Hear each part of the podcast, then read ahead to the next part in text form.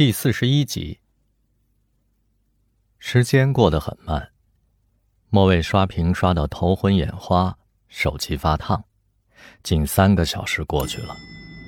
陆续有人走出电梯，从单向自动玻璃门进入大厅。莫卫戴上厚厚的镜片，费力地辨认着每一个年轻女性。当苏明轩出现在人群中，莫卫的心突突地跳了起来。他感到一丝难以名状的担忧。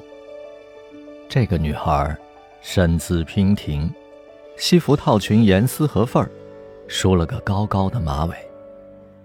也许因为化了淡妆，她比照片上好看，眉间有一丝娇俏。她把小黑皮包挂在手腕上，边打电话边走出了大厦。莫伟跟了出去，这才沮丧地发现。他比自己足足高出一头。苏明轩打完电话，心情似乎很好，他的马尾辫左右摇摆着，步伐有几分雀跃。他穿过几幢写字楼，来到了百盛商场的门口。一辆轿车稳健地停在他面前，他拉开车门，上了副座。莫卫在夕阳下感到一阵眩晕，那是父亲的车。眼看车子开到了十字路口，莫卫才拦下一辆出租车，对司机嚷道：“快跟上那辆古铜色沃尔沃！”盯梢的事儿我可不干。莫卫掏出三百元，在他眼前晃了晃，他二话不说踩下了油门。上了北三环中路，莫卫已经知道他们会去哪儿了。故事不可避免地往最坏的方向发展。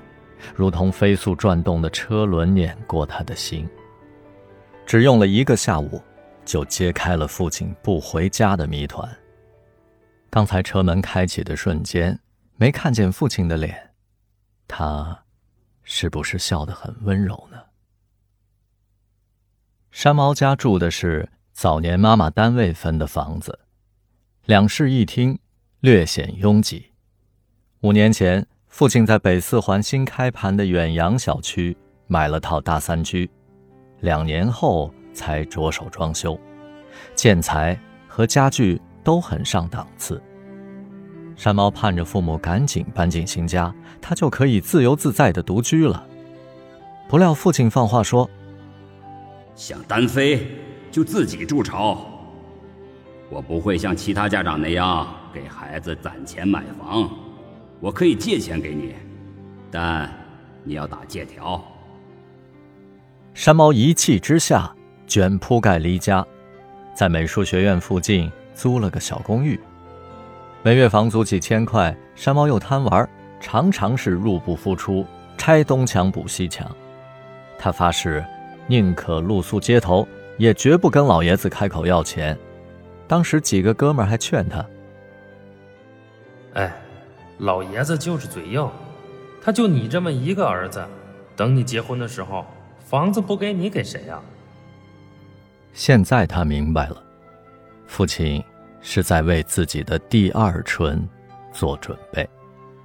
大约是在三年前，父亲负责了一个文化产业园区的投资项目，常去江苏出差，短则两三天，长则七八天。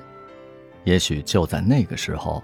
刚刚走出校园的苏明轩，带着南方女孩特有的水灵，浸润了他的世界。山猫跟父亲的关系虽不亲密，但父亲在他心中意味着智慧与强大，就像一座巍峨的高峰，让他充满着敬畏。随着年龄的增长，山猫一面挑战父亲的权威，同时又不由自主地模仿他，靠近他。此时。父亲的光辉形象骤然坍塌。想到孤苦伶仃的母亲，莫蔚的心被撕裂了。父母很少在外人面前显露恩爱，但一直相处融洽。